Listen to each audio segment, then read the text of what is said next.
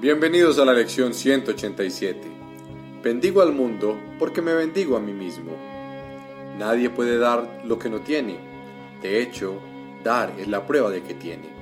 Hemos hecho mención de esto anteriormente, mas no es eso lo que hace que sea difícil de creer. Nadie duda de que primero se debe poseer lo que se quiere dar. Es en la segunda parte de la afirmación donde el mundo y la percepción verdadera difieren si has tenido y has dado, el mundo afirma que has perdido lo que poseías. La verdad mantiene que dar incrementa lo que posees. ¿Cómo puede ser esto posible? Pues es seguro que si das una cosa finita, tus ojos físicos dejarán de percibirla como tuya. No obstante, hemos aprendido que las cosas solo representan los pensamientos que dan lugar a ellas. Y no careces de pruebas de que cuando compartes tus ideas, las refuerzas en tu propia mente. Tal vez la forma en que el pensamiento parece manifestarse cambie al darse. No obstante, éste tiene que retornar al que lo da.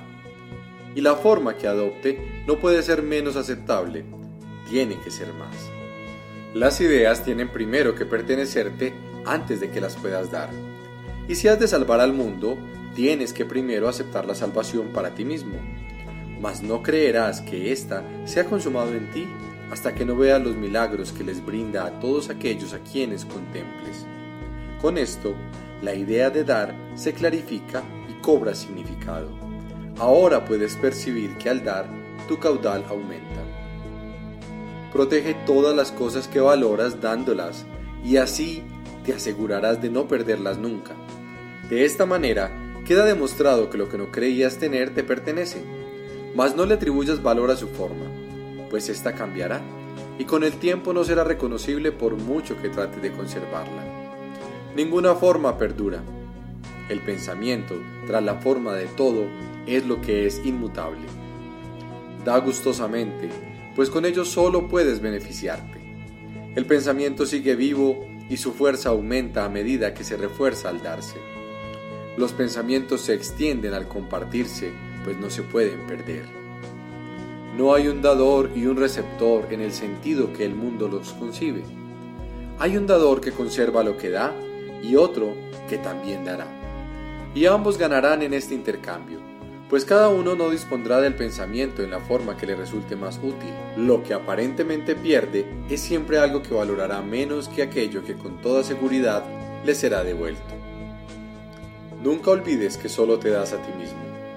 El que entiende el significado de dar no puede por lo menos que reírse de la idea de sacrificio. Tampoco puede dejar de reconocer las múltiples formas en que éste se puede manifestar. Se ríe a sí mismo del dolor y de la pérdida, de la enfermedad y de la aflicción, de la pobreza, del hambre y de la muerte. Reconoce que el sacrificio sigue siendo la única idea que yace tras todo esto, y con su dulce risa todo ello sana. Una vez que una ilusión se reconoce como tal, desaparece. Niégate a aceptar el sufrimiento y eliminarás el pensamiento de sufrimiento. Cuando decides ver todo sufrimiento como lo que es, tu bendición desciende sobre todo aquel que sufre. El pensamiento de sacrificio da lugar a todas las formas que el sufrimiento aparenta adoptar. Mas el sacrificio es una idea tan demente que la cordura la descarta de inmediato. Nunca creas que puedes hacer sacrificio alguno. No hay cabida para el sacrificio en lo que tiene valor. Si surge tal pensamiento, su sola presencia demuestra que se ha cometido un error, el cual es necesario corregir. Tu bendición lo corregirá. Habiéndosete dado a ti primero, ahora es tuya para que a tu vez la des. Ninguna forma de sacrificio o de sufrimiento puede prevalecer por mucho tiempo ante la faz de uno que se ha perdonado y bendecido a sí mismo.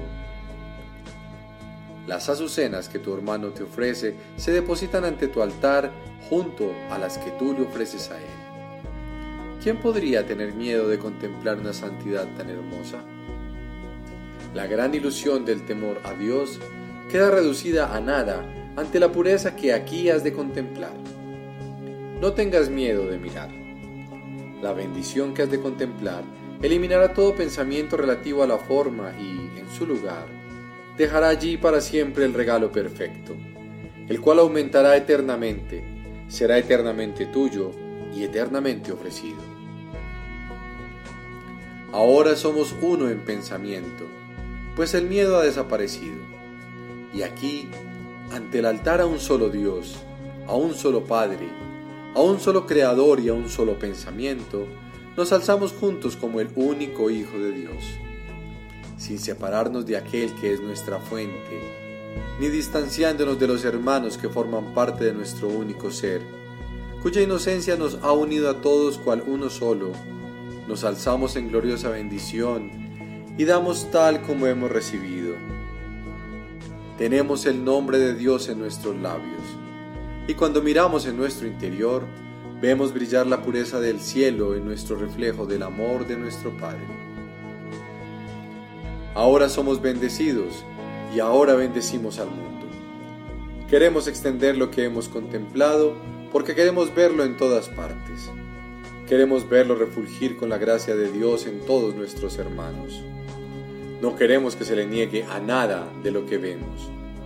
Y para cerciorarnos de que esta santa visión es nuestra, se la ofrecemos a todo lo que vemos, pues allí donde la veamos, nos será devuelta en forma de azucenas que podemos depositar sobre nuestro altar, convirtiéndolo así en un lugar para la inocencia misma, la cual mora en nosotros y nos ofrece su santidad para que sea nuestra.